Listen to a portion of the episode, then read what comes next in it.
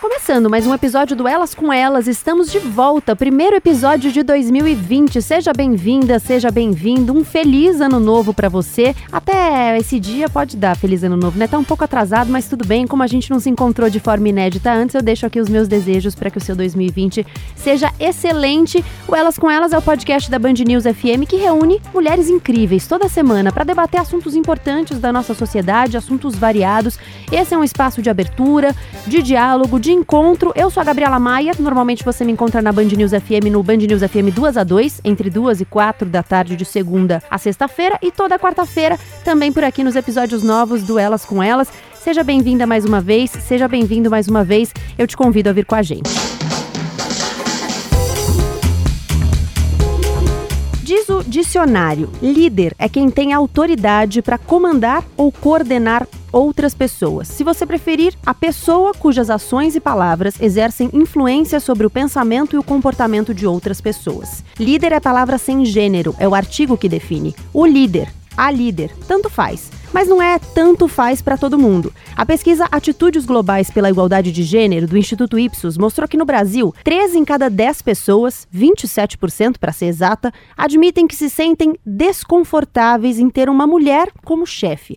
Os homens são os mais resistentes. O índice de desconforto cresce para 31% quando recortamos apenas as respostas masculinas. O percentual é semelhante ao de países como Índia, Coreia do Sul e Malásia, lugares onde a aversão à liderança liderança feminina é bem maior que os 17% da média mundial. Isso no universo corporativo, mas liderar pode incluir tantos outros contextos no ativismo, no ambiente acadêmico, na militância, na política, dentro de casa. Ser referência é liderar, tomar decisões é liderar, organizar espaços e pessoas é liderar. E quantas dessas responsabilidades não são mesmo atribuídas às mulheres? Mulheres na liderança é nosso tema hoje na mesa do Elas com Elas. Falar de liderança é falar também de ocupação de espaços de poder, é falar sobre funções, habilidades, expectativas sociais e vai ter tudo isso na nossa conversa para para contribuir para esse debate, eu convidei quatro mulheres. Sofia Esteves, obrigada por estar aqui. Queria que você mesma se apresentasse. Quem é você? Oi, Gabriela, obrigada pelo convite. Um prazer enorme estar aqui com vocês. É, eu sou psicóloga de formação, há 32 anos eu sou empreendedora, fundei um grupo de empresas chamado Companhia de Talentos e, além disso, eu tenho uma ONG chamada Instituto Ser Mais, onde a gente faz capacitação de jovens em estágio de vulnerabilidade para o mercado de trabalho. Juliana Gonçalves, obrigada pela presença. Quem é você? Oi, Gabriela, um prazer estar aqui nessa roda conversando sobre liderança. Eu sou Juliana, sou mestranda em Estudos Culturais pela USP São Paulo, onde eu estudo o conceito de bem viver para as mulheres negras. Eu sou ativista do movimento de mulheres negras há 10 anos. Eu componho a Marcha das Mulheres Negras e a COGIRA, que é a Comissão de Jornalistas pela Igualdade Racial. Atualmente eu também coordeno a articulação política da deputada estadual Érica Malunguinho, do PSOL aqui de São Paulo. Karine Ros, quem é você? Gabriela, é uma honra estar aqui com vocês nesse bate-papo. Eu sou empreendedora, Trabalho já há mais de 10 anos com desenvolvimento de mulheres, já mentorei mais de mil mulheres nessa jornada. Amo o que faço e quero ver um país melhor, mais justo e mais igualitário para todos. Amanda Gomes.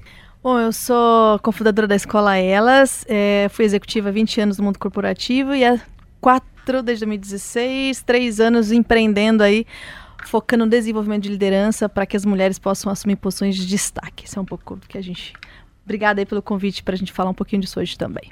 Bom, eu queria começar com uma definição. O que vocês entendem por liderança? Na escola Elas, a gente acredita que liderança não tem a ver com cargo, tem a ver com visão, tem a ver com direção. Então, por exemplo, dentro dos nossos treinamentos, a gente independe se a pessoa está num cargo X ou gerencia uma pessoa Y, a ideia é que realmente a gente trabalha um conceito de liderança que é centrada, ou seja, a gente já trabalha não só os aspectos pessoais das mulheres, mas também os aspectos profissionais, porque a gente entende que se os dois não estiverem juntos, a gente não consegue, por exemplo, liderar de uma maneira efetiva. Para mim, liderança tem a ver com a admiração e a influência que você causa no outro. Quanto você consegue doar o teu conhecimento, ajudar, apoiar os outros no seu desenvolvimento e orientar uma linha de trabalho. Para que todo mundo possa navegar para o mesmo lugar com objetivos comuns para todo mundo. Então eu concordo totalmente, liderança não tem nada a ver com cargo de chefia, né? Mas sim com o ato de influenciar e impactar para que as pessoas possam se desenvolver cada dia mais. Acho que para mim liderança tem a ver com o reconhecimento do coletivo, né? Então, como é que você acaba conseguindo captar não só as suas necessidades, mas a necessidade de um coletivo e começa a, de uma maneira horizontal, levar todo mundo para aquele determinado lugar, né? Então, tem a ver muito mais com reconhecimento, com visão, como, como a colega colocou.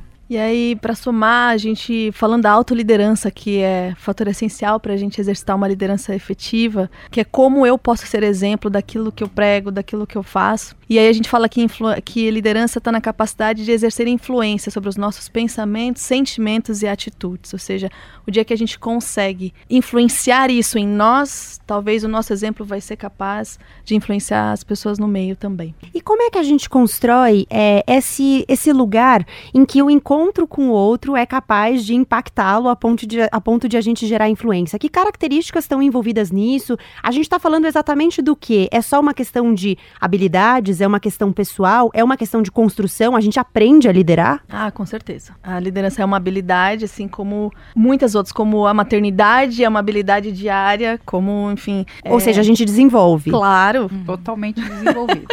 a gente Com não certeza. acredita que é um dom, é, né? que é algo que é desenvolvido e e assim, para a escola elas, é, liderança tem a ver com exemplo né? Você ser o exemplo para as outras pessoas, né? E, e, você ser a inspiração do ambiente que você está. Eu acho que tem um fator super importante que é a empatia. Para você ser um bom líder, para você realmente poder exercer impacto, você tem que saber os, viver um pouco dos sentimentos e, e, se identificar com as emoções e com os sentimentos das pessoas. Um bom líder que não consegue sentar na cadeira do outro e entender as angústias, as ansiedades, as expectativas que os seus liderados têm, ele não vai conseguir ser um bom líder. Ele vai, talvez vá ser um chefe que manda, mas não um bom líder. A gente tem nesse programa a participação de duas mulheres que não puderam estar na mesa porque não são de São Paulo, mas mandaram contribuições em áudio pra gente. A gente vai ouvir uma dessas contribuições agora. Meu nome é Luana Genô, eu sou diretora executiva do IDBR, Instituto de Identidades do Brasil, que promove a campanha Sim à Igualdade Racial,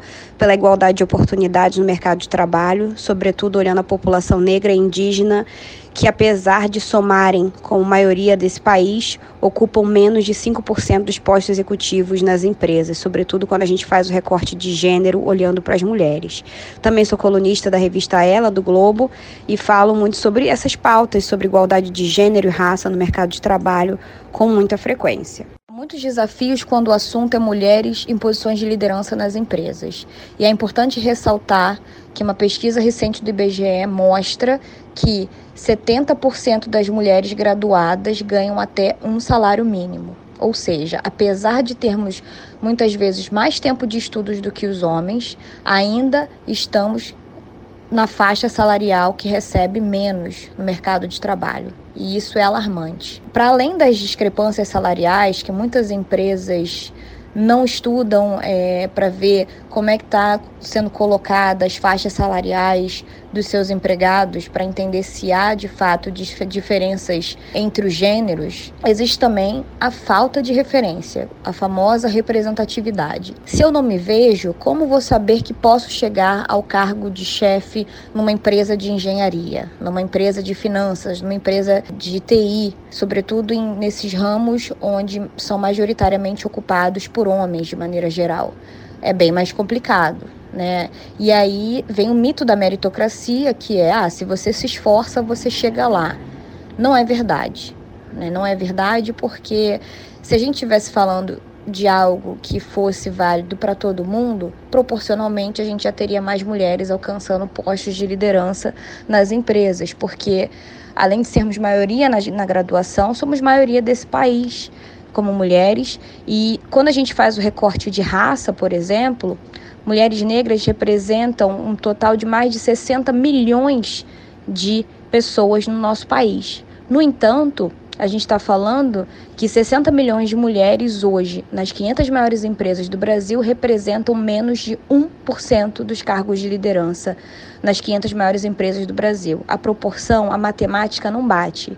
E é preciso olhar e ser mais intencional na contratação de mulheres, sobretudo na contratação de mulheres negras e indígenas para postos de liderança, senão essa equação não vai mudar. Sempre é importante reforçar quando a gente está falando sobre a pauta igualdade de gênero, que a pauta gênero anda em descompasso. O que, que isso quer dizer? Quer dizer que hoje, na nossa atual conjuntura, a trajetória de carreira de mulheres brancas não é a mesma trajetória de mulheres pretas, pardas e indígenas, muito por conta da falta de oportunidades.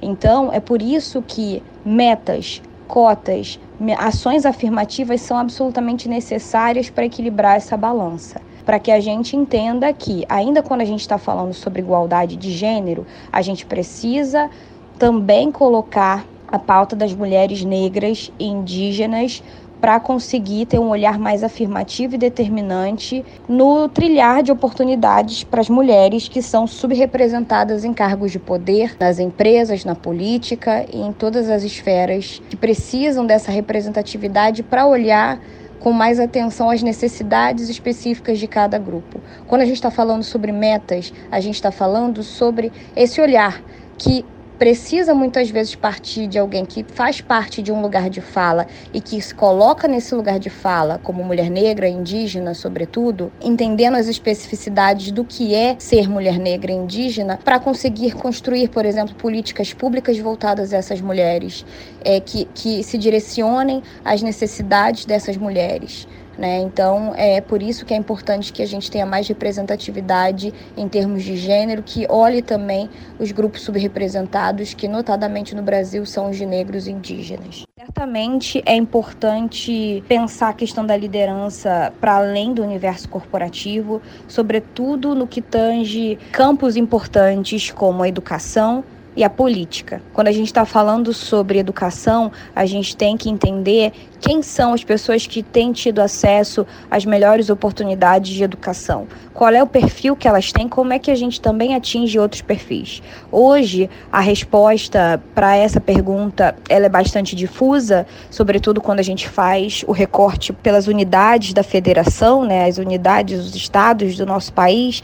No entanto, existe uma certa unidade e unanimidade quando a gente fala que as mulheres pretas, pardas e indígenas, ou seja, as mulheres negras e indígenas são aquelas que menos têm acesso às melhores oportunidades de educação tendo em vista esse quadro, a gente anda em descompasso, deixando a maioria do país para trás.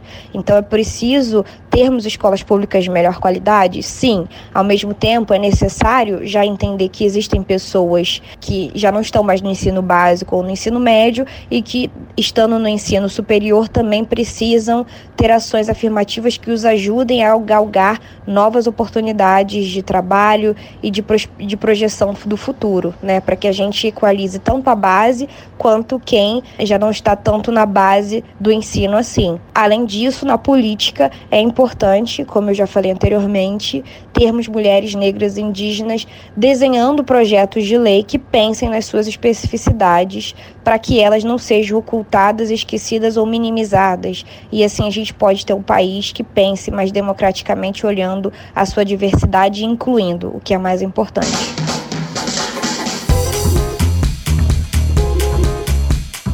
Acreditam que a representatividade e, portanto, a ocupação de cargos de liderança ou de posições de liderança, quando a gente não está falando necessariamente de cargos, elas se refletem de um ambiente para o outro? O que eu quero dizer com isso? O ambiente corporativo ele é um reflexo do que acontece em outros ambientes, assim como os outros ambientes são um reflexo do que acontece no ambiente corporativo? Está tudo ligado? Eu acredito que a gente tem sim uma equiparação, né, da, dos conflitos que existem na sociedade e no ambiente corporativo e como ele e como isso se retroalimenta e um vai dialogando com o outro, né? Acho que a Luana foi bem cirúrgica no, na avaliação que ela trouxe, né? Dizendo que, olha, é importante a gente falar sobre o mundo corporativo, que as pessoas estejam atentas, mas o que tem em comum entre o mundo corporativo e a política, por exemplo, é a vontade política, né? É, é necessário olhar para a questão de gênero, olhar para a questão racial e entender que é preciso ter vontade política para que a gente consiga organizar esse, essas, duas, esse, essas duas demandas, né? Tanto que ela fala nas contratações intencionais, né? Intencionais, exatamente. E aí eu acho que no campo corporativo minhas colegas vão poder falar melhor do que eu, é, mas eu tive uma experiência bem, bem interessante no CERT, que é o Centro, Centro das Relações de Estudo e Desigualdade, que eles fazem um trabalho específico também com as empresas. E o que, que eu aprendi no CERT? Que se existe uma política que tenta incluir mulheres, se ela não tiver o olhar para a questão racial, ela só vai incluir mulheres brancas. Se tiver uma política para incluir negros, se não houver um olhar de gênero, só vai incluir homens negros. Então, a mulher negra acaba ficando nesse limbo, nesse limbo tanto no corporativo quanto na, na questão política. Se a gente pensar que no ano em 2016, na última eleição, foram 811 vereadores eleitos. Desses, apenas 32 são mulheres negras. A gente percebe que tem um vácuo enorme político. Como a Luana pontuou, é preciso que as mulheres, e aí conto, conto com a solidariedade das mulheres brancas para também entender esse cenário, entendam a necessidade de pautar a política e falar de gênero nunca como algo abstrato e universal. Então, se a gente quer incluir mulheres, a gente tem que perguntar de quais mulheres nós estamos falando, para não deixar de lado as mulheres negras, indígenas ou as mais empobrecidas. Concordo completamente, tanto que a, a Luana trouxe e a, e a Juliana também. A gente tem um, dentro da escola, a gente tem um olhar muito profundo em relação a isso, porque nós, como fundadoras, somos duas mulheres brancas, né? E se a gente não fizesse nada, basicamente, a gente teria 90% da nossa sala com mulheres brancas. Então, pensando nessa realidade desses números, a gente começou a fazer ações intencionais Exato. de workshops para mulheres negras, para a gente conseguir mudar a nossa diversidade dentro da escola e assim elas conseguirem alçar, por exemplo, novos postos dentro das empresas. Então, eu concordo muito quando você fala a questão da vontade política, que eu acho que isso está muito relacionado com a vontade da liderança. Se a gente não tem CEOs, né, alta liderança engajada nisso, a gente não vai conseguir transformar essa sociedade. A gente está falando de algo que não tem a ver apenas com justiça social. A gente está falando de aumento de poder econômico dentro das empresas que as empresas estão perdendo por não terem não só diversidade de gênero, mas também étnica. E, e somando o Cacá atrás, a gente entendeu que não é o nosso lugar de fala. Então nós temos uma trainer, nós temos uma trainer negra, que é a Cacá Rodrigues, parceira da escola, que criou o passaporte Alcanda, né, é, autoestima das mulheres negras e levamos para um espaço de inovação e tecnologia, que é um espaço de coworking tecnológico e inovação. Na época, no primeiro evento, 70 mulheres negras que citaram que por ter um tema específico e exclusivo se sentiram acolhidas naquele ambiente para estarem lá um ambiente que precisam ter mais, precisa estar sempre ali para poder falar de inovação. E isso trouxe para a escola é 30% de mulheres negras, ainda não é o 50%, mas uh, num ambiente de muito crescimento, de muito valor agregado, conseguimos atingir esse, esse mapa super bonito que foi esse evento, a nossa turma número 7, com 30% de mulheres negras. Mas é um desafio constante, manter consistência nisso, tem que dar as mãos e pensar em como... E furar a nossa bolha, né? Eu sei porque Exato, eu produzo elas com elas toda semana e eu sei quanto é difícil furar a nossa bolha, porque há poucas mulheres negras no meu círculo e eu sempre procuro trazer mulheres negras para a mesa e às vezes é difícil ter as referências, encontrar pessoas e tal, porque eu preciso furar mesmo a minha bolha e a bolha de outras pessoas, né? Eu sempre falo aqui sobre a questão de referência nas universidades, quando a gente pede referência nas universidades, se você não fala nada e você fala, ah, eu queria alguém que falasse sobre o tema X, 80% das vezes vão te indicar na assessoria de imprensa um homem. Aí você pede, ah, uma mulher. Aí no geral vai ser uma mulher branca. Então você vai furando várias barreiras ali. É, eu acho que a gente está vivendo, eu, eu que estou há 32 anos aí na área de recursos humanos e, e trabalhando com grandes empresas, eu finalmente estou muito feliz de ver que a conscientização chegou. O fato de ter mais abertura e conscientização não significa que já se abriu a sensibilização uhum. para, porque não é só a empresa abrir as portas para a contratação estar mais aberto e, e trabalhar a, as, os pré-requisitos para colocar para dentro dentro da empresa sejam mulheres ou mulheres negras e, e de uma maneira geral. A, a grande questão é preparar o, o ambiente de trabalho para que elas de fato se sintam incluídas, de fato se sintam fazendo parte, que isso faz toda a diferença. Nesses anos todos, o que eu mais vi foram, né, chegam em programas de contratação de jovens, mais de 50%, na maioria das vezes, há muitos anos, são mulheres. Mas por que elas não chegam na liderança? Porque em algum momento elas vão desistindo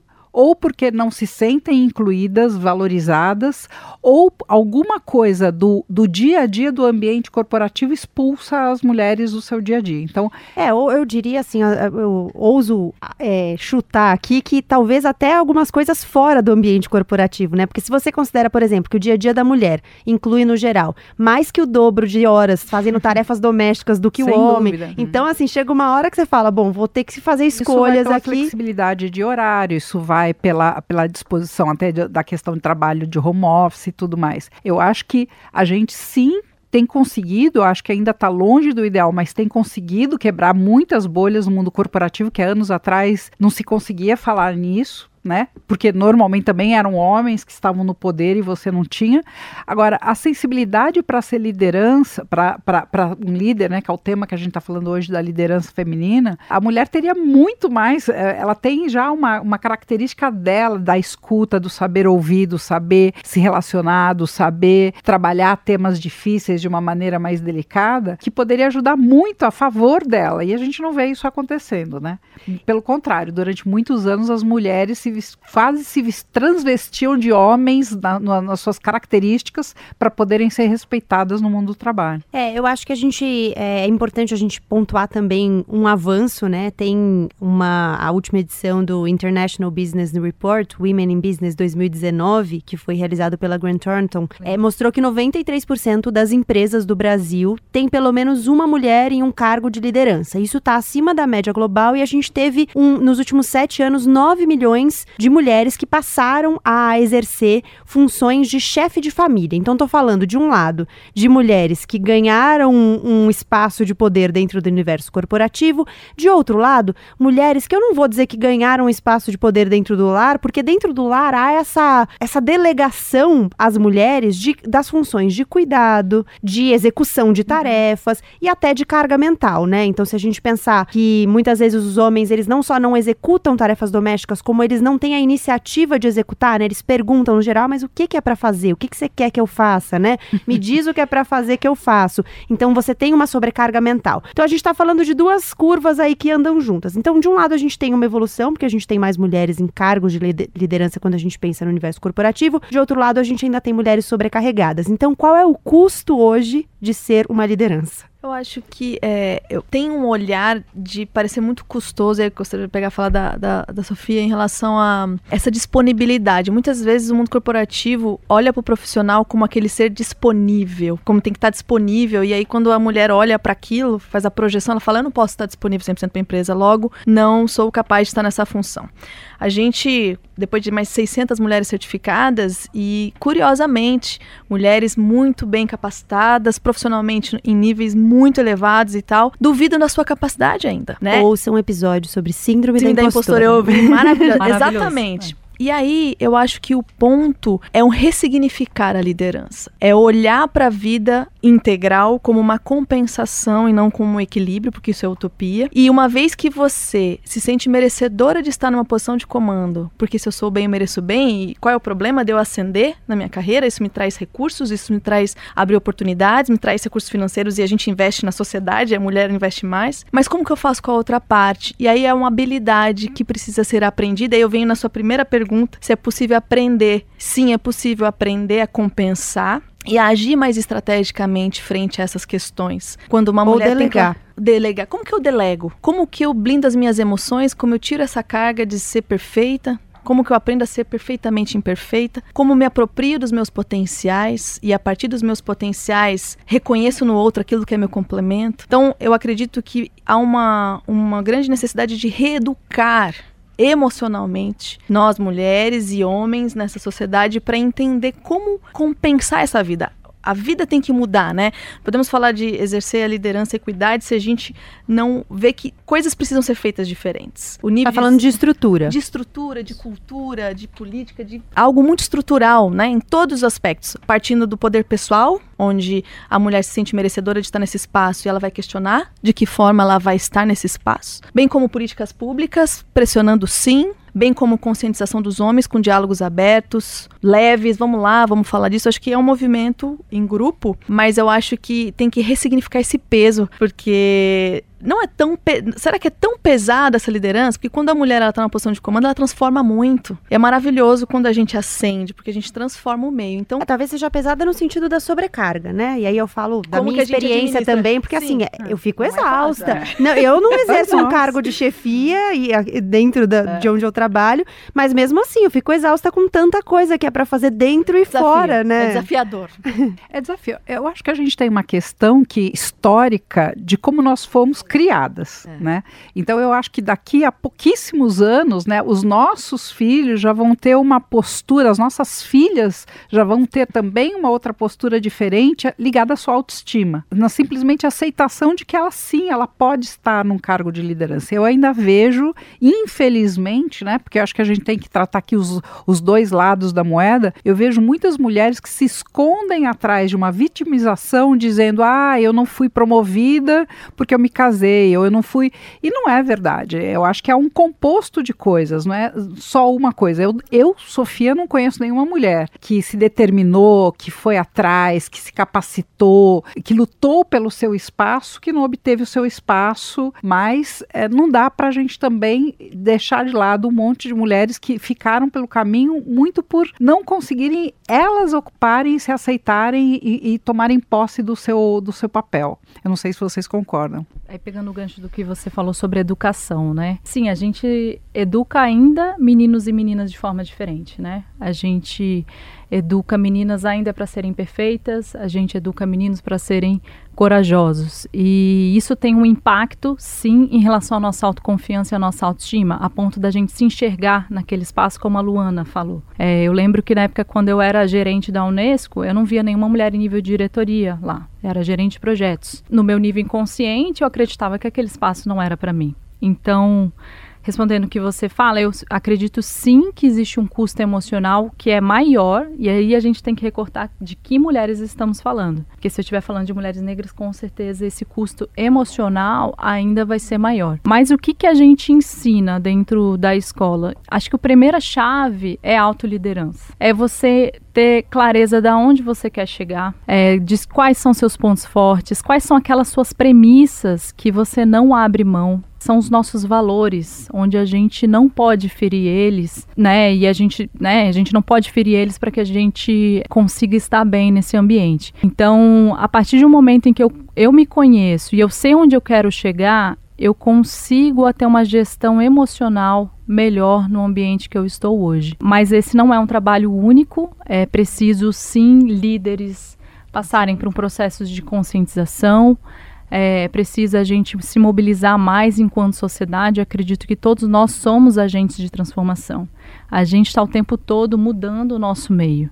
Né? Então, é, eu tenho quatro sobrinhos homens, então eu fico sempre refletindo como que eu posso fazer diferente para eles. Né? Já tem um tem cinco, dois tem três e um tem dois. Eu acho que essa é um pouco dessa perspectiva. E aí, o que a escola entende é que a gente precisa aprender a compensar que, que é essa compensação? A gente fala muito sobre equilíbrio. Ah, é tão bonito falar isso, né, para as mulheres. Como que você equilibra a vida pessoal, a vida profissional? E a gente entende que a gente precisa aprender a compensar. O que, que é a compensação? Quando você está no ambiente de trabalho, você que você possa estar tá integral lá. Quando você está no seu ambiente familiar, você possa muitas vezes desconectar, virar mesmo a chave para você conseguir estar tá mais integral nesses espaços. A escola vem trabalhando um pouco com essa filosofia para a gente conseguir aprender a hackear o sistema né? Que é justamente a gente entender como o sistema funciona, que é muito desafiador para as mulheres, mas como a gente pode influenciar esse ambiente a ponto da gente conseguir o nosso espaço. Se tiver mais mulheres lá, mais mulheres vão ascender, né? Porque uhum. precisamos que as mulheres estejam nessa. É, esse número já existe, né? Estatisticamente. Sim. Quanto Sim. mais mulheres na liderança, você mais mulheres você tem em postos logo abaixo, então postos gerenciais e Cascateia, tudo mais. Né? É, eu gostaria de contribuir trazendo um pouco sobre esse nível de dificuldade, né? Que muitas vezes eu concordo muito quando você traz, né? Que é importante cada um fazer a sua parte, que não dá para ficar se ancorando é, na vitimização ou qualquer coisa desse tipo. Eu acho que o que a gente precisa pensar é que o que às vezes é uma dificuldade para uma mulher branca é uma barreira intransponível para uma mulher negra. Então isso é colocado de uma maneira que não basta vontade apenas muitas vezes. É claro que a vontade, né? Sem vontade, já diria aí que a gente não chupa um picolé, a gente não faz várias coisas. A gente precisa ter vontade, mas a gente precisa sim ter uma estrutura que não seja racista e patriarcal como a gente tem hoje. Então, assim, nós somos um país forjado na escravidão, forjado no apagamento é, dos corpos negros, onde os corpos negros não são vistos como corpos é, nem respeitáveis, quanto mais de liderança, né? Então a gente vê aí o caminho que a gente precisa colocar. E aí, enquanto enquanto mulher negra, eu fico dizendo sempre, né? Qual é o lugar que as pessoas me colocam, né? Porque tem um lugar, né? Então, se a mulher branca tem um lugar onde, onde essa estrutura patriarcal, racista, maci, ma, machista e misógina coloca, que é muitas vezes de ser do lar, de ser aquele bibelô, né? Aquela mulher frágil, e que ainda bem que as mulheres, o movimento feminista, anda batendo de frente de, nisso desde a década de 70, mostrando que o lugar da mulher é onde ela quiser, a mulher negra negra sai de um outro lugar, né? Uhum. Eu falei da escravidão porque, assim, para mim, um dos exemplos da liderança das mulheres é nesse período, infelizmente, da escravidão. Se não fossem as escravas de ganho que estavam ali na rua o tempo todo, né, conversando um com o outro, fazendo estratégia, estratégia política, estratégia de localização para conseguir ajudar os irmãos e irmãs a conseguir alforria e a, inclusive, fugir, né, embora da, do ambiente escravocrata. Se não fossem as mulheres, talvez o regime da escravidão escravidão também não tivesse caído. Então, a liderança para as mulheres negras é algo que sempre foi colocado, mas para muitos nós servimos para carregar o piano. Nós servimos para estar tá ali escondidas, empurrando, mas não para ser linha de frente, não para colocar o rosto, porque como trouxeram aqui nessa mesa, falta ainda empatia por uma mulher branca olhar e se ver reconhecida e representada por uma mulher negra. Porque infelizmente, a, a exemplo do que acontece com os homens, o privilégio da brancura, da branquitude faz ainda com que as mulheres brancas a, se achem seres universais. É claro que eu não estou falando de vocês aqui, que são, as minhas, são meus pares, mas de uma sociedade que foi calcada no racismo. Então, é muito importante né, que a gente consiga é, fazer uma releitura da realidade, levando isso em consideração, porque a liderança é algo muito distante para as mulheres negras que muitas vezes não conseguem ser reconhecidas ainda enquanto sujeitas. Então, você tem que dar vários passos atrás para dizer: não, você é uma sujeita de direitos. E aí sim você pode não só construir a sua própria história, quanto transformar a história das suas irmãs, né? E o que a gente fala na Marcha das Mulheres Negras, que é o coletivo que eu faço parte, que quando uma mulher negra avança, nenhuma mulher ficou para trás. Então, se a gente chegou no ponto da mulher negra ser cargo de liderança, não, não significa significa que as mulheres brancas já estão ali do nosso lado, que as mulheres pobres já estão ali do nosso lado e assim por diante. E aí queria é, complementar e finalizar falando sobre a sensibilização. Eu acho e concordo muito que a sensibilização sensibilização nas empresas aumentou muito. Hoje em dia é muito difícil alguém chegar em qualquer lugar e dizer, ah, existe racismo e alguém dizer que não. Mas basta a gente levantar aqui da cadeira que a gente está, olhar para o lado e ver quantas pessoas negras temos aqui né? E em todos os ambientes, né? Eu sou jornalista de formação também, enfim, já trabalhei em diversas redações, eu sei como no meu próprio campo do jornalismo, da comunicação, existe racismo como existe em todos os outros lugares. Então, a sensibilização é muito importante, mas qual é o passo seguinte da sensibilização? Significa justamente isso, pegar ali seus quadros de funcionários e ver aonde estão as mulheres negras, aonde estão os homens negros, né? E, e significa assim fazer ajustes. E isso vai significar também com que as pessoas brancas tenham que abrir mão de privilégios. E isso é um passo assim que é imenso, é imenso. Eu acho que se a gente conseguir esse passo além da sensibilização, de fato a gente vai ver a inclusão e a integração dessas pessoas, né? Então são muitos os fatores. A sensibilização com certeza é importante, mas o passo seguir é o que está por vir, que é a inclusão definitiva é. dessas pessoas, de né? fato tirar para dançar, né? Exatamente. Não só convidar para festa, tirar para dançar. Vou fazer mais uma autopropaganda, ouviu episódio sobre diversidade nas empresas, porque a gente falou bastante da diferença entre diversidade e inclusão. E foi muito bacana discutir isso e trazer essa perspectiva que às vezes a gente, é, a gente passa batido por ela, né? De que, bom, mas tem, eu tenho funcionárias mulheres, eu tenho funcionárias negras, eu tenho. Onde elas e, estão? Onde elas estão, né? Então, o que, que significa isso? O que, que significa essa conversa?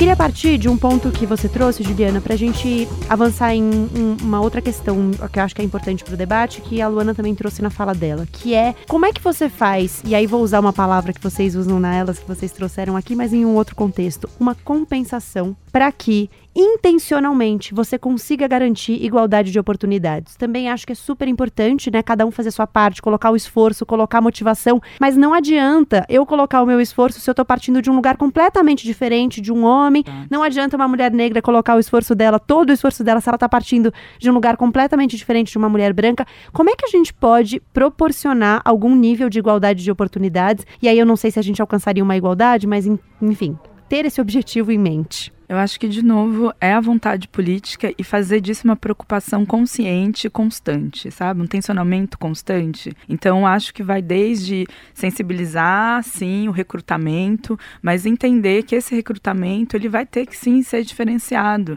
Por exemplo, a gente tem no meio da comunidade negra uma barreira muito forte para o mundo corporativo, que é a barreira da língua. Assim, eu, eu tive a oportunidade de aprender inglês e estudar fora do país, porque, enfim, aos 19 anos minha mãe faleceu e deixou um dinheiro pra gente. Com esse dinheiro eu peguei, puf, fui pro Canadá, fiquei lá seis meses estudando, voltei e fui trabalhar numa empresa para que prestava serviço para Unilever, escrevendo inglês, etc.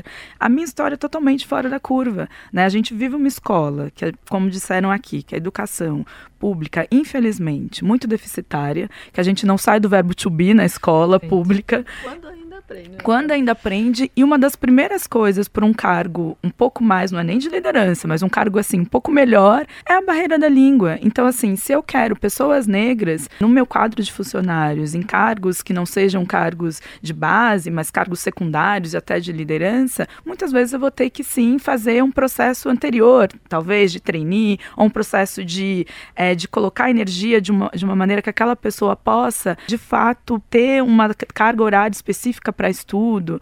Então, são diversas técnicas, e eu volto a citar o CERT, e a doutora Cida Bento, porque ela é uma referência muito importante que transpassa essa barreira da sensibilização. Então, ela, ela inclusive, junto, junto ali com o trabalho que ela desenvolve no CERT, tem diversas técnicas, inclusive para que o RH de uma empresa não continue exercitando práticas que vão dar um resultado branco, masculino, hétero, cisnormativo.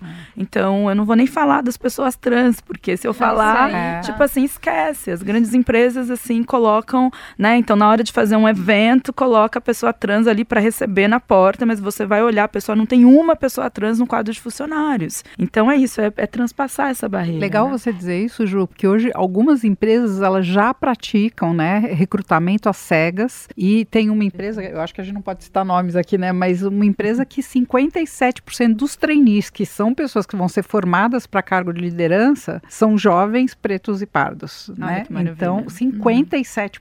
Foi um sucesso, a gente não esperava. A gente tinha assim uma meta, nós estávamos perseguindo 50%, que achávamos que ia ser difícil e conseguimos 57% sem abrir mão. Ah, de cara, o, o pré-requisito do idioma já foi retirado para todos, independente de, de raça, gênero, tudo mais. A, a gente conseguiu, ah, com algumas técnicas, chegar em números incríveis. Quer dizer, é possível. É possível. E eu Não, acho e que legal a gente falar dessa disponibilidade da empresa também, de, olha, não precisa vir formado, eu tenho a abertura para contribuir para a sua formação. Hoje a gente diz, Gabriela, que talento ele não tem sobrenome de universidade, de curso e de idioma. É, O talento é uma coisa intrínseca do indivíduo. Né? É entender se a- os valores e culturas do indivíduo tem a ver, bate com os valores e culturas que aquela organização está querendo. O resto você forma. É, é, em dois anos, a gente tem projetos hoje que em dois anos você sai capacitado com inglês fluente. Quer dizer, é, é desejo dos dois lados. Agora, eu acho que a gente começou um papel, de, um caminho de abertura, mas uma coisa que eu acho que é lindo que está acontecendo e poucas pessoas percebem é que a gente sa está saindo de uma era de combate de afronta para ir para uma era de amorosidade, aonde eu acho que as pessoas trans nos ajudaram muito a isso, a dizer, tudo bem, você vai errar quando você vai me chamar, mas está tudo bem. Pode me perguntar, eu vou te ajudar a saber como lida comigo. Então, essa amorosidade também do outro lado, de não se sentir atacado, entender que as pessoas não fazem isso na maioria das vezes, né? Tudo tem que ser na maioria das vezes, mas não é consciente, não é, não é de propósito, a gente consegue eh, trazer todo mundo para o mesmo espaço. De ter uma, uma disposição também para ensinar em alguma medida? Ensinar, é, ensinar o contrário também, né? O que a gente chama do reverse mentoring, quer dizer, é aquilo que a gente estava falando da empatia. Eu não posso, como branco, imaginar as dores que a Juliana já passou e situações que a Juliana já passou. Se a Juliana não me contar e, não, e eu não, não tiver a escuta para entender e me, e me sentir como a Juliana se sentiu em cada espaço, eu não vou conseguir estar tá preparada para entender os dilemas dela e ajudar ela ela ascender na carreira dela. Então, eu, claro, tenho N coisas que eu conheço para ajudar na capacitação de uma pessoa diferente a mim, mas eu também preciso que esta pessoa me, me prepare, me desenvolva para eu poder entender esses dilemas e, e trabalhar melhor com eles, dentro de mim mesmo, porque eu também tenho que me desenvolver. Aí os dois lados ganham. A gente tem uma consciência também dessa autoliderança e, e o que a gente briga, a gente é obstinado pela liderança mais humana. E eu gosto quando você faz a amorosidade. De ser líder mais humano. Se eu tenho uma questão na sociedade, eu, como head de uma empresa, eu vou me sentir responsável de fazer uma parte que a sociedade não entregou e vou ensinar, vou dar um treinamento, vou fazer o que for possível para permitir que, que essa pessoa ela possa estar em condições de colocar o seu talento para fora. Né? Muitas empresas, ah, né, vindo de bagagem corporativa, pegam um currículo. Isso está melhorando, né? Graças a Deus. Mas pegava os currículos, é, quase buscava a pessoa perfeita. Mas quando a pessoa sai da empresa, ela sai pelo comportamento. Então a gente pode olhar pelo comportamento que a gente espera da, da pessoa e capacitar, como a Sofia falou, todo, tudo o que é demais, né? Eu acho que isso é a essência da liderança mesmo, consciente, preocupada, porque imagina a força do mundo corporativo. Exato. A força que existem sob responsabilidade de tantos líderes. A gente faz, a gente quebra esse paradigma dos 200 anos, estamos aí para ajudar essa estatística a cair bastante forte, né? Hoje eu tenho visto empresas que demitem executivos que não estão abertos a fazer isso ou de alguma maneira discriminam as pessoas de uma forma consciente, né? Isso, isso é uma boa notícia que isso você é traz uma aqui. ótima notícia. Por quê? Porque não adianta, há bem poucos anos atrás, você é, era um carrasco, mas se você tinha um bom resultado financeiro, uhum. trazia bom resultado financeiro, você ninguém tocava em você. Hoje não. Se você afeta a parte é, comportamental, emocional e de desenvolvimento das pessoas, você é tirado da empresa. Então, é, é muito Não, bom. acho que vem muito também de um lugar de as empresas perceberem uma construção de imagem que hoje é cobrada por quem consome, né? Então, se você... Hum, com certeza. É, o consumidor de produtos e serviços hoje, ele está mais atento a isso também. Vai então, pelo amor ou pela dor, né? É. Eu tenho uma, uma historinha, Gabriela, bem curta. Eu trabalhei, assim, por três anos numa grande editora. E é muito, vai muito ao encontro do que ela traz, assim, de como tem que ter essa escuta dos dois lados. Vocês sabem, né, que até foi muito luta do movimento negro, movimento de mulheres, a gente ir contra o boa aparência. O que estava por trás desse boa aparência que, que pediam, é aparência, né, né, nos currículos, que tinha a ver justamente com cabelo, com cor e etc. Meu cabelo foi chamado de informal para o mercado de trabalho muitas vezes. As pessoas não estão me vendo, mas eu sustento aqui uma coroa, um black, e foi chamado de informal. E eu fiquei mesmo com o dono da empresa dizendo que eu era muito hippie, muito informal, que meu cabelo era muito informal para aquele ambiente.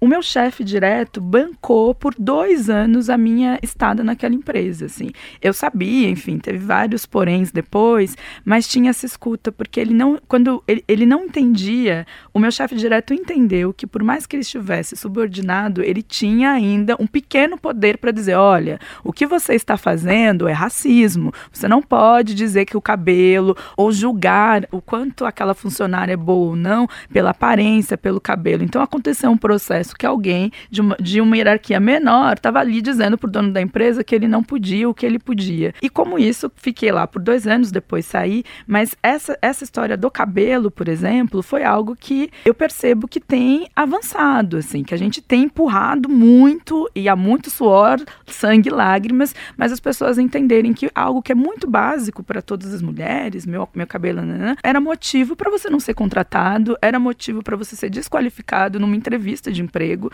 porque você não podia ter o cabelo natural. Eu venho de uma geração que um dos cheiros da minha infância era o pente ferro, porque a minha mãe tinha que alisar o cabelo no pente ferro para conseguir um emprego. Então, assim, isso já mudou, né? Eu já consigo um emprego assim e eu já consigo que pessoas brancas superiores a mim defendam o meu direito a usar meu cabelo natural. Mas é caso, é claro que são casos e casos, são casos e casos, né? Eu queria trazer então mais uma contribuição aqui. Olá, é um prazer estar aqui com vocês. Meu nome é Lucelena Ferreira, sou autora do livro Mulheres na Liderança: Obstáculos de Gênero nas Empresas e Estratégias de Superação, que vai para a segunda edição agora em 2020. Sou consultora nessa área, professora de pós-graduação, pesquisadora, mais de 10 anos, com formação em Stanford. Sou uma apaixonada pelo tema e uma devota causa de ajudar cada vez mais mulheres a atingirem postos de liderança. Quando eu escrevi o livro, quando eu fiz a pesquisa para o livro, né, eu entrevistei nove super executivas brasileiras que eu admiro muito, dentre elas sete CEOs de grandes empresas como Johnson Johnson, Microsoft, Latam, e tentei é, reunir dicas importantes que elas trazem, lições que aprenderam em suas carreiras sobre como enfrentar e driblar esses obstáculos de gênero que todas enfrentaram. Procuro dividir, soprar esses segredos no meu livro para poupar talvez alguns anos e algumas cabeçadas aí. Bom, a gente chama de labirinto de cristal esse conjunto de obstáculos de gênero, né, que são múltiplos e são invisíveis, e que todas as mulheres enfrentam em suas carreiras. Então, a primeira coisa importante é a gente perceber que o jogo não é justo para nós. Não basta mostrar competência. Essas barreiras de gênero, elas têm como raiz a cultura machista, que percebe o homem como superior à mulher, em todos os sentidos, né?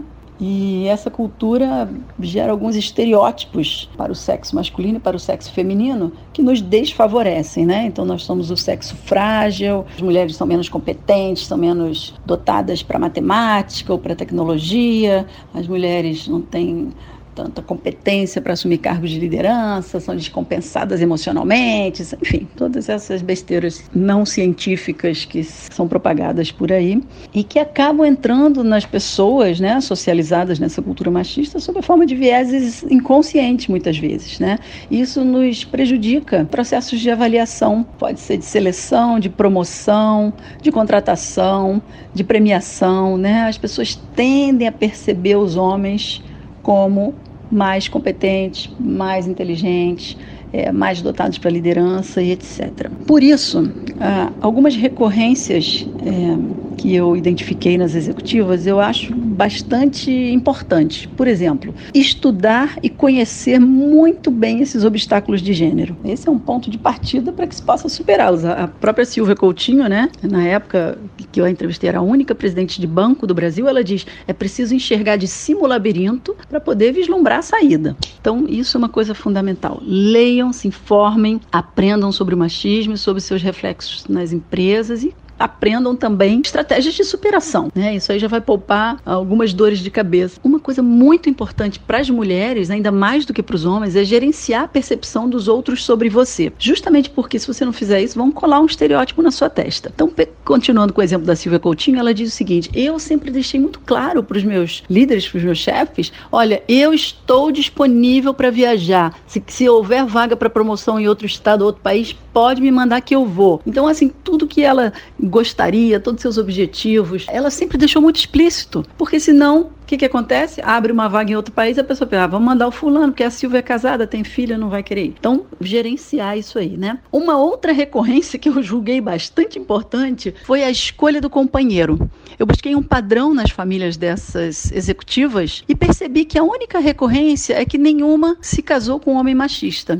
Os homens, eles são cronófagos, como diz o antropólogo Bassetti, que é especialista em igualdade de gênero, ele diz: não vai haver mudança nessa sociedade machista porque os homens não estão interessados nisso, eles não querem abrir mão dos privilégios que o machismo lhes confere. E o principal deles é o tempo, né? As mulheres, como são criadas para servidão, para cuidar dos outros, para cuidar da família, para cuidar dos maridos, para cuidar, de, né? Então, elas acabam é, se sobrecarregando, né? Ficando com uma dupla ou tripla jornada, enquanto seus maridos se dedicam mais ao trabalho. Fica muito difícil competir sem igualdade de condições. Eu percebo a importância de se escolher um homem realmente parceiro, feminista, que não freie de forma alguma sua carreira, que estimule e principalmente que assuma a responsabilidade das tarefas domésticas que lhe compete, que é justamente a metade, né? Os dois moram na casa, ambos são pais da, da mesma criança, então tudo tem que ser dividido. Então isso parece um detalhe, mas é uma coisa fundamental. Uma outra coisa importante também que eu queria frisar, se for possível, né? Vocês conseguirem uma mentora mulher, uma mulher que já tenha passado por muitas dessas coisas e que, com sua experiência, com a sabedoria que adquiriu, vai poder orientar e poupar muitas dificuldades na carreira de vocês. Outro ponto importante: o coletivo. Mulheres que se associam a outras mulheres, que ajudam outras mulheres em suas carreiras, têm mais chances de obter sucesso profissional. É a teoria do brilho de Harvard, né, de uma pesquisa que saiu há pouco. Temos o exemplo do Banco Merrill Lynch, que várias eh, funcionárias se uniram e passaram a se ajudar. Uma falava bem da outra, apontava sempre as conquistas das outras, elas se reuniam mensalmente para dizer o que, que, tinham feito, o que, que desejavam, e assim todas ascenderam a cargos de, de liderança. E essa ajuda mútua em reuniões, se uma companheira sua for interrompida, vocês sabem que as mulheres são muito mais interrompidas que os homens, interfira. Não, você interrompeu, eu quero ouvir minha colega, né? Defenda as ideias delas quando vocês acharem que são boas ideias, né? Frise a autoria, frise a qualidade. A saída para nós é pelo coletivo. Busquem empresas que já tenham mulheres no topo e vamos de mãos dadas. Um abraço a todos. Arrasou. Fechou com chave de Maravilhoso.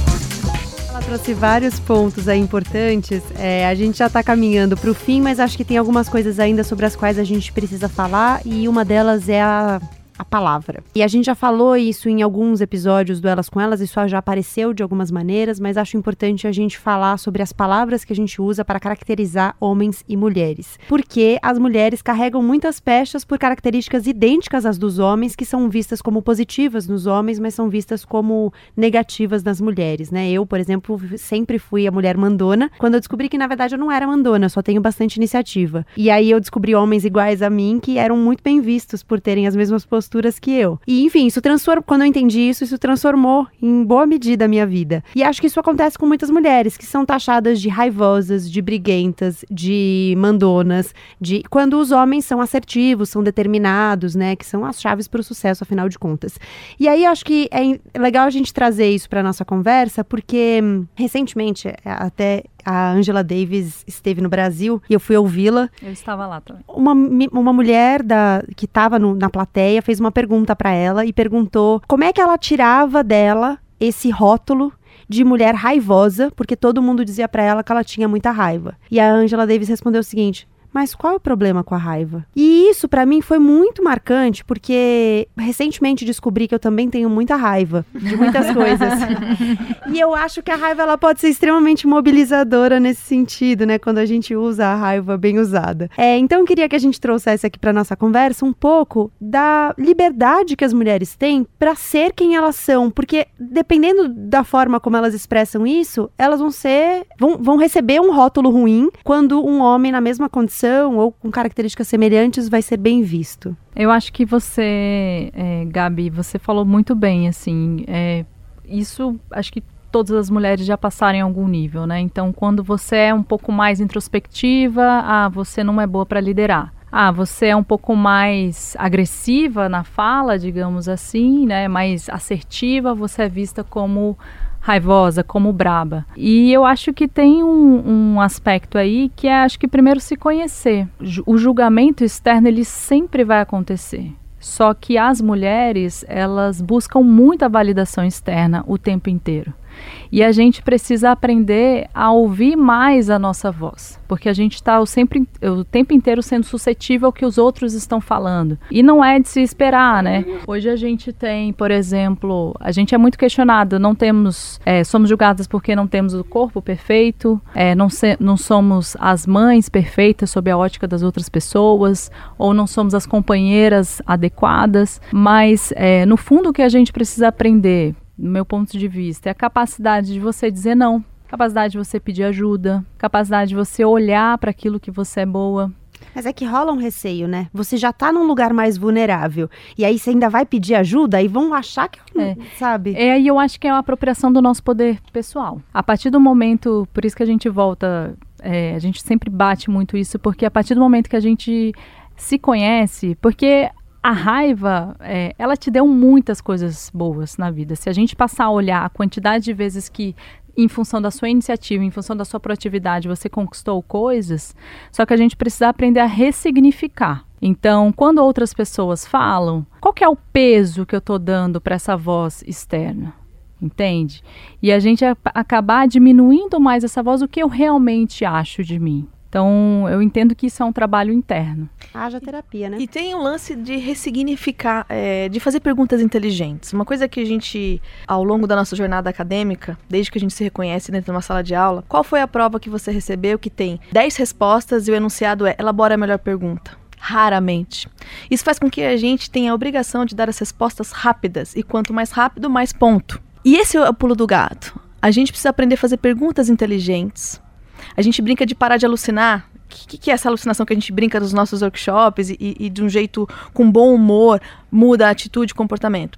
A gente tende a distorcer o que assistimos em função da nossa gestão emocional. Então a gente tem que aprender a ser mais estratégico como eu gerencio essa emoção. Então, por exemplo, eu vejo uma situação acontecendo. Logo isso gera um efeito emocional em mim. Mas esse efeito emocional é em função de um fato ou de uma interpretação? Exemplos mais concretos pessoa, ela ri, brinca tal. No dia seguinte ela chegou séria, não falou com você, não falou bom dia. E um dia anterior teve uma apresentação que ela não teve tempo de te dar um feedback. Logo, você pensa, hã, fiz alguma coisa de errado na apresentação. Ela sempre fala comigo, hoje não falou. Isso é uma alucinação. Por quê? O único fato é que ela está diferente. Então só tem uma forma de você saber, fazendo uma pergunta inteligente. E a gente não aprende isso ao longo da nossa jornada. Isso faz com que a nossa sobrecarga aumente. Então a gente precisa aprender. Por que, que eu estou sentindo isso? Eu estou achando eu tenho um fato concreto. Não, não tenho um fato concreto qual é a melhor forma de fazer uma pergunta sem parecer, né? Porque às vezes a gente fala assim, ah, a pessoa vai me julgar se eu fizer uma pergunta que te faz pensar que vai?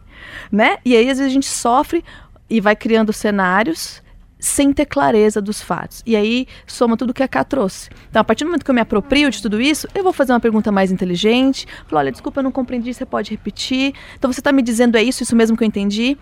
São coisas sutis mas muito estratégicas, que eu acho que vai ao encontro do que a, do que a Lucilene trouxe, né, em cima. Olhar o labirinto de cima. Quando você faz essa pergunta inteligente, você está olhando para o labirinto. Peraí, deixa eu ver se eu estou entrando nele ou se eu estou ha hackeando ele. Eu acho que você falou uma coisa que é super importante, que a liderança, hoje as habilidades de um líder mudou muito nos últimos anos. E hoje se fala que um bom líder é aquele que sabe fazer boas perguntas e não ter as respostas. Porque quando você faz pergunta, você estimula todo mundo a, a pensar e a trazer a sua contribuição. E a outra característica que a poucos anos atrás era inimaginável e hoje está na boca de todo mundo é o líder. A gente saiu da era do líder super-herói, né, Superman, para ser Liga da Justiça, onde cada um tem uma fraqueza e uma fortaleza e todo mundo se ajudando chega num, num caminho comum. Então, o fato de você poder hoje dizer não sei é libertador. Isso ajuda muito a mulher, porque a mulher sabe mais dizer não sei vou estudar. Não pode ser não sei e não fazer nada com não saber. Não saber e como é que eu vou buscar aquilo que eu não sei, né? Então isso ajuda muito ao posicionamento da mulher hoje nessa nova área de liderança aí para ela. E a raiva, né, é algo que também foi muito taxado no corpo de mulheres negras, né? Então, aquela mulher negra, barraqueira, que resolve tudo no grito e no berro, também é um dos estereótipos comuns que acabam se impregnando, né, nos corpos de mulheres negras. Hoje eu faço parte é, de uma equipe, né, na mandata da Érica Malunguinho, que é chefiada não só pela Érica, que é uma mulher negra trans, mas a nossa chefe de gabinete, eu sou uma das coordenadoras, as outras três coordenadoras são mulheres negras também. A gente tem uma equipe 98% feminina e 100% negra. Só isso já é algo bem diferente naquele ambiente, mas eu percebo como isso que, a, isso que vocês trazem, né? De a necessidade do outro te taxar é muito grande. Então a gente precisa estar tá muito certo do que, que a gente está fazendo ali. E aí nisso é, eu faço terapia, eu cuido da minha cabeça, do meu ori, porque é muito fácil, de fato, a gente se deixar influenciar. E quando eu falo de política para as mulheres, tem um, um outro grau, assim, que eu até gostaria que a gente pudesse falar mais sobre isso. Eu fico pensando na raiva, e aí eu lembro de capas de revista com a Dilma Rousseff. Não vou nem entrar no mérito, boa ou má presidente, mas a gente sabe que ela sofreu muitos ataques por ser mulher, né? E como isso vai se reverberando, porque a raiva é visto como algo negativo, como algo que não, não é construtivo, né? E como você bem trouxe, a raiva consegue construir. Então eu fico pensando é, sobre isso, né? Sobre como a gente realmente precisa estar tá fortalecida para saber, saber ouvir a nossa intuição, assim. Eu tô com 33 anos de idade agora, assim, e eu fico pensando que se aos meus 20, 23 eu já já ouvisse tanta minha intuição, quanto teria sofrido menos.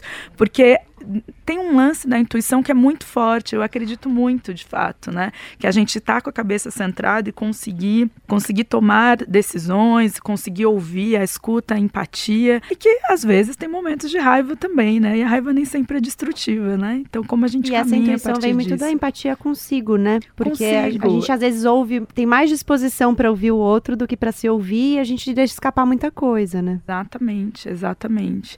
Você falou, desculpa, você Imagina. falou da força da palavra, né? Às vezes a, a, a gente reputa a opinião do outro é mais importante do que a gente acha da gente mesmo, né? Esse é o maior erro que a gente comete. A gente diz que não sabe falar não, porque no fundo a gente fala sim para todos. Quando a gente aprende a falar sim para nós, naturalmente o não para o ambiente vem. Então, aquilo que a Cá trouxe de visão, quando eu tenho visão do que eu quero, me conheço e sei tomar decisões, eu passo a tomar essas decisões de maneira consistente. E quando eu tenho consistência, o não aparece. Ele é menos difícil do que parece. É porque você começa a priorizar os sims que faz sentido com a sua visão. E aí, a culpa ela vai diminuindo, vamos assim dizer. Esse sentimento de culpa ela vai, vai Ressignificando, né? ressignificando. Bom, eu queria que a gente terminasse, queria sugerir que a gente terminasse um pouco onde eu comecei, que eu trouxe na abertura os dados sobre a resistência à liderança de mulheres no ambiente corporativo, né? E como há uma, um desconforto, eu gosto muito dessa palavra que usam na pesquisa, um desconforto por ser liderado por uma mulher. E aí eu queria que a gente falasse sobre isso e queria, Juliana, se você pudesse trazer um pouco da sua experiência também no, na militância, no ativismo, como é que é, é, essa, essa relação e esse diálogo Com as outras mulheres. com os homens? Ah, com os homens.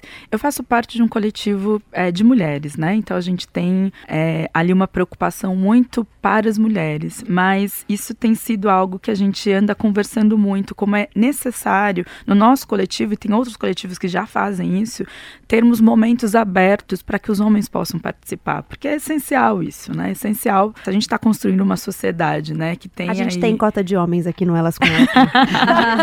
de vez em quando é bom. E, e aí tem esse. E muitas de nós somos mães, né? Então a gente também está aprendendo a criar nossos filhos de outras maneiras. Para que eu sou mãe também, tenho um filho aqui em Samuel de cinco anos. Então, como também enquanto mãe, eu preciso estar o tempo todo ali com as minhas. Eu acho que isso é algo que os homens têm muito que aprender de fato com a organi- organização de mulheres, que é de estar no coletivo e a potência disso. Então, eu acho que agora a Marcha das Mulheres Negras se organiza desde 2015, desde, aliás, a gente se organiza desde 2013, mas é, a gente está no momento que a gente já está fortalecida o suficiente para conseguir abrir um pouco as portas entender que a gente precisa cada vez mais dialogar com os homens. Não é fácil. Eu acho que tem questões que os homens precisam conversar entre eles, como eu acho que tem questões que as pessoas brancas precisam entender entre elas e etc. Mas a gente precisa urgentemente criar esse tecido social onde seja possível ouvir e ser ouvida é, com respeito e que, as- e que a gente entenda, né? A gente entenda que as diferenças não precisam significar desigualdades estruturais como elas significam, né? Que eu ser diferente de você não significa necessariamente que eu precisa viver numa desigualdade econômica, social e etc. Não é fácil, porque a gente, as mulheres ainda estão muito machucadas, a gente sabe o que, que é o machismo, o que, que é o sexismo, o que, que fazem, e a gente vê é, esse machucado assim exposto quando a gente olha, por exemplo, voltando para a política, que é a área que eu atuo hoje, a gente vê quanto é difícil convencer as mulheres que elas podem ocupar esses espaços muitas vezes, porque quando elas tentam, tem tantas barreiras. Uma delas, por exemplo, é a questão de ter 30% hoje da cota feminina e os partidos, o que, que eles fazem? Colocam mulheres apenas para cumprir as cotas, mas não investem de fato nas candidaturas. Então, quando as mulheres se veem usadas como fantoches pela estrutura elas acabam desistindo da vida política. Então tem vários machucados que estão sendo colocados aí e que a gente fala, olha, vamos olhar para isso, mas quando a mulher, a mulher olha a sociedade e a mulher negra olha a sociedade, a gente está falando, a gente está olhando um todo, né? A gente não, eu não quero só uma vida melhor para mim, para o meu filho negro. Eu sei que uma vida melhor para as mulheres negras vai significar uma vida melhor para as mulheres brancas, para os homens brancos e assim por diante. Então ter estes momentos de escuta real, né, de escuta e de, e de se ouvir e de fazer isso virar política pública, de fazer isso virar em outras práticas de relacionamento é essencial. Não é fácil, porque as feridas são muitas, as mulheres precisam cuidar de si com certeza, e os homens também precisam ter tomar a frente nesse papel de reaver, rever os seus privilégios, que são muitos, e não é, e não é fácil, a gente sabe. Qualquer privilégio está arraigado historicamente e a gente tem dificuldade de abrir mão de privilégios, os poucos que a gente tem. Mas eu também acredito que tem muitos homens que estão aí cientes disso e que estão, é, no mínimo, interessados em fazer a escuta, assim. Então eu não acho que nunca é fácil participar de coletivos mistos, mulheres que já participaram de coletivos mistos sempre trazem isso, né? De olha, o quanto é difícil, mesmo nos nossos coletivos mistos, enquanto movimento negro, o racismo existe, então, como enquanto mulher negra, eu preciso virar para um outro homem negro e falar: olha, olha aqui, você sendo, você sendo machista comigo, olha aqui. É um processo que a gente realmente precisa estar tá muito centrado para conseguir ajudar o outro a sair dessa situação, a sair dessa, desse lugar de conforto que o privilégio traz, né? Eu acho que que a Ju pontuou, acho que assim, acho que muitas coisas que você trouxe eu assim concordo acho que praticamente tudo. Eu acho que esse, essa questão do grupo ela é muito importante porque a gente era muito questionada. Ainda hoje dentro quando a gente está fazendo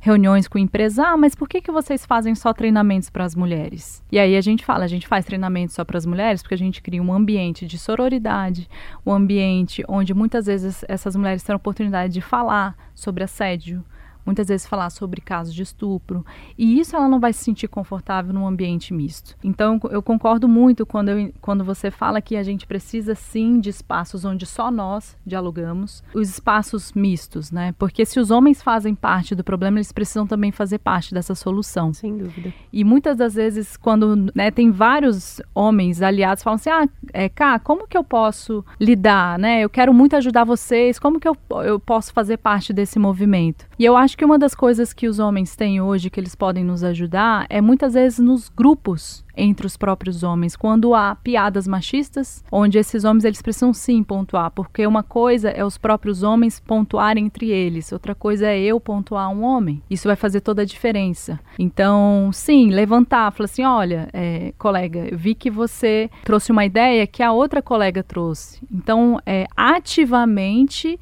no ambiente em que ele está sim ele pontuar e fazer parte dessa luta uma luta para todos, né? Eu acho que tem aspectos, quando eu pegando esse gancho de falar com os homens, né? Uma, uma construção social onde a mulher foi criada para ser perfeita, os homens foram para ser os provedores, entre aspas. E isso muitas vezes tolhiu características humanas das emoções, da sensibilidade.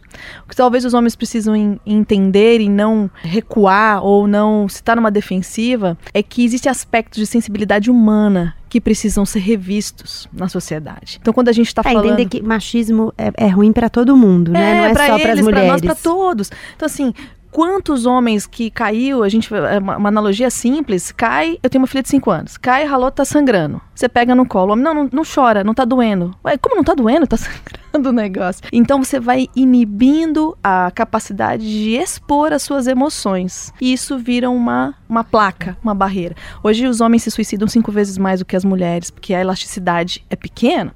E, e assim, eu acho que é um, o homem precisa entender o quanto é produtivo, o quanto ele vai ganhar enquanto ser humano enquanto sociedade, discutir o que a gente está falando, né? Ou seja, todo mundo vai evoluir para uma sociedade mais humana. Então, como eles podem se ressignificar no meio dessa discussão, acho que é o ponto importante. Eu acho que falando sobre a tua pergunta do desconforto que os homens sentem, eu não conhecia esse estudo, achei super interessante, vou me aprofundar, mas uma das coisas que me veio à cabeça foi assim: a, a mulher até hoje ainda teve um papel mais preponderante dentro de casa, dentro da educação dos filhos, e ela é aquela que fala o não o pai é aquele que às vezes chega e, e abraça, é, uhum. é, sempre está longe na hora do, do não duro tal. Então, às vezes traz um inconsciente desse homem que tem um desconforto o papel da mãe dele, que era a mãe que colocava limite, que colocava algumas imposições. Vamos todo mundo para terapia. É. Mas favor. eu acho que o importante é a gente olhar isso e ter dentro de casa também esta, esta colaboração do homem e mulher junto,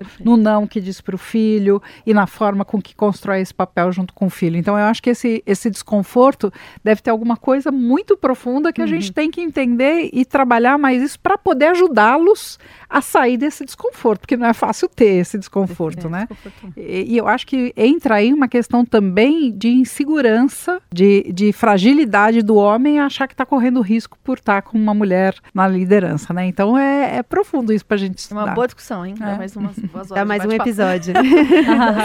é, e eu acho que é legal trazer essa, essa ideia, né, que vocês é, de alguma forma permearam nas respostas, que é de ter espaços para todos os diálogos, né? Então, ter espaços em que as mulheres falam com as mulheres, ter espaço que as mulheres brancas falam com as mulheres brancas, as mulheres negras falam com as mulheres negras, que os homens falem com os homens e que todo mundo dialogue para que a gente possa trocar. Até porque se a gente não tiver esses espaços mistos também, a gente não tem esse espaço de escuta sobre o qual a gente falou tanto aqui, né? E é nele que a gente aprende. Eu, pelo menos, acho que é essa troca que faz com que a gente avance em alguma medida. Bom, bora virar página essa hora em que a gente indica livros aqui no Elas com Elas. Sofia, o que você indica?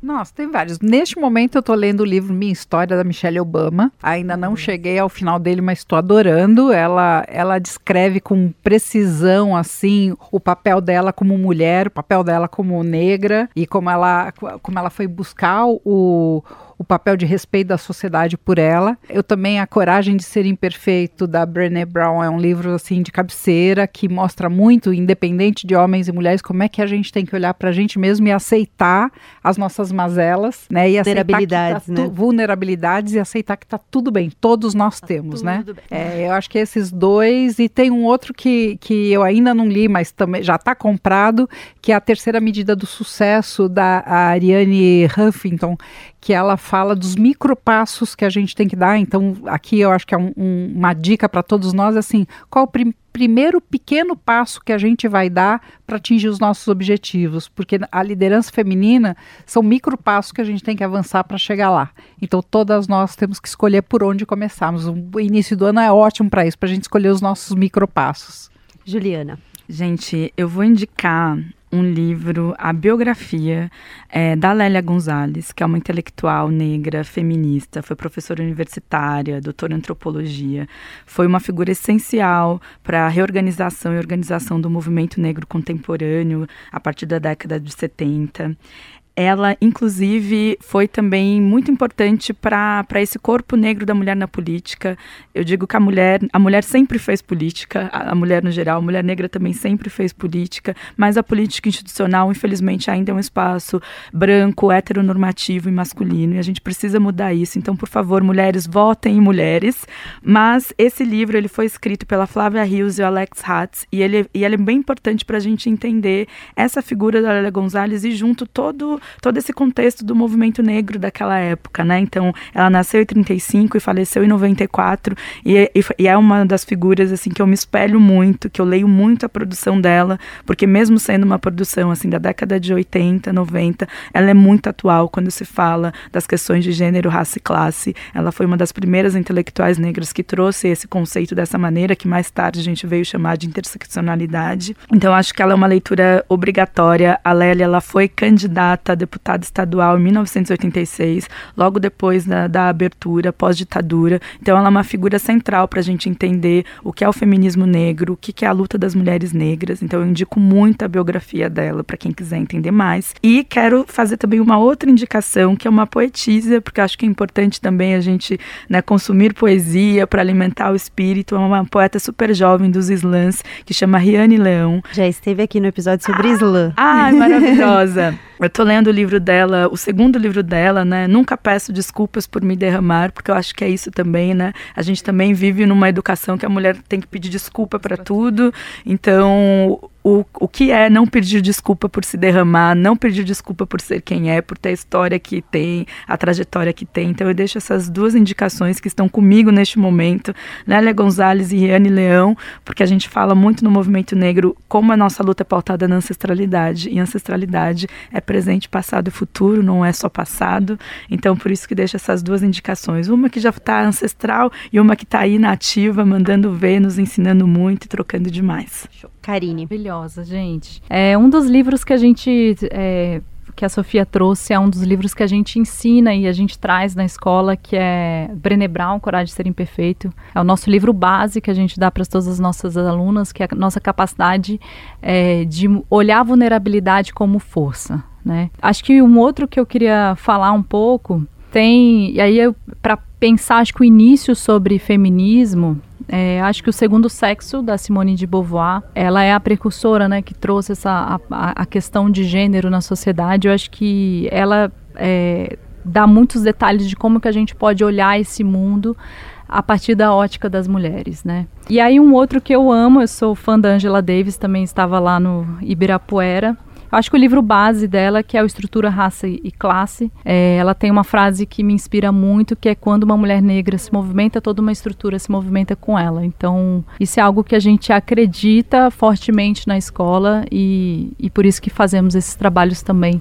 com as mulheres negras. Amanda. Muito bem, tem um livro que a gente usa bastante como base também, que é O Poder da Presença, de Amy Cuddy que fala de como a gente pode hackear as nossas emoções, né? O corpo molda a nossa mente, então a gente pode sim moldar as nossas emoções, mudando a nossa fisiologia, fazendo posição sim de Mulher Maravilha, isso cientificamente comprovado, que tem um poder por trás disso, então a gente super Você sabe que os ouvintes falam que eu pareço a Gal Gadot, né? Ah. E eu, apesar de eu achar que eu não tenho nada a ver, eu fico muito feliz quando ah, eles falam. Parece, tá? Parece sim. Obrigada. e eu acho que é isso, acho que foram vários livros incríveis, tem vários, é, começa pelo seu porquê, do Simon Sinek, que eu gosto muito, tem o Essencial especialismo também, livros para ensinar um pouco essa visão estratégica e como a gente pode hackear o sistema de outras maneiras. Mas é isso, acho que começar pelo poder da presença, para a gente se posicionar e assumir o nosso lugar. Eu acho que somado a todas essas maravilhas aqui, porque foi uma aula, né? A gente está aqui para compartilhar e aprender. Acho que dá uma boa, um bom começo de ano. Né, bom, eu vou manter minha posição firme de continuar indicando ficção. É, a minha dica dessa vez é o livro da Nobel de Literatura Olga Tokarczuk. Ela é polonesa, ela ganhou o Nobel de Literatura, foi entregue em 2019, mas ela ganhou o prêmio referente a 2018, né? Porque em 2018 a Academia Sueca estava em meio a um escândalo sexual e não entregou o prêmio, e eles comprometeram em 2019 a entregar dois prêmios. Então ela recebeu o prêmio em 2019, mas referente a 2018. O nome dela é Olga Tokarczuk e o nome é Sobre os Ossos dos Mortos. A gente deu muita sorte, porque quando o Nobel foi anunciado, a Todavia Editora já estava preparando o livro, então logo depois do anúncio a gente já tinha o livro aqui para ler e é um livro ótimo. É, traz a história de uma mulher, ela chama Janina do Sheiko. Ela é uma mulher velha que mora nas montanhas da Polônia, um lugar meio frio, meio deserto, onde tem poucas cabanas. Ela fica meio vistoriando o que está acontecendo ali. Várias das cabanas só são ocupadas durante o verão por pessoas que vão ali passar fins de semana e tudo mais. E uma das, um dos vizinhos dela aparece morto. E aí ela começa meio que a investigar investigar, participar de uma investigação e outras pessoas, outras mortes vão acontecendo. Ela vai participando, ela é uma figura muito interessante porque ela é uma mulher que mora sozinha, já teve várias funções na vida, várias profissões na vida. Ela apela bastante à astrologia, então ela fala, faz várias referências astrológicas para o que está acontecendo, tem uma explicação dos planetas e tudo mais. Ela é um pouco engraçada, mas todo mundo acha que ela é uma velha maluca e ela vai provando que ela não é e tal, e tem toda uma lógica na narrativa dela. É bem interessante o livro livro sobre os ossos dos mortos da Olga Tokarczuk.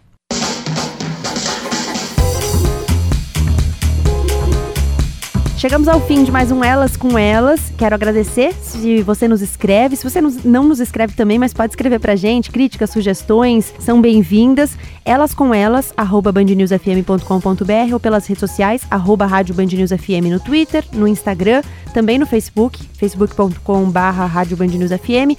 Eu, Gabriela Maier, cuido da pauta, da produção, do roteiro, da edição desse podcast. A sonorização é do José Antônio de Araújo. A Letícia Valente, a coordenadora de digital da Band News FM, a Marcela Coimbra, chefe de redação e de digital. E os trabalhos técnicos foram do Guilherme Lopes e do Alexandre Marques. A gente se encontra na semana que vem. Até a próxima quarta-feira. Obrigada pela companhia.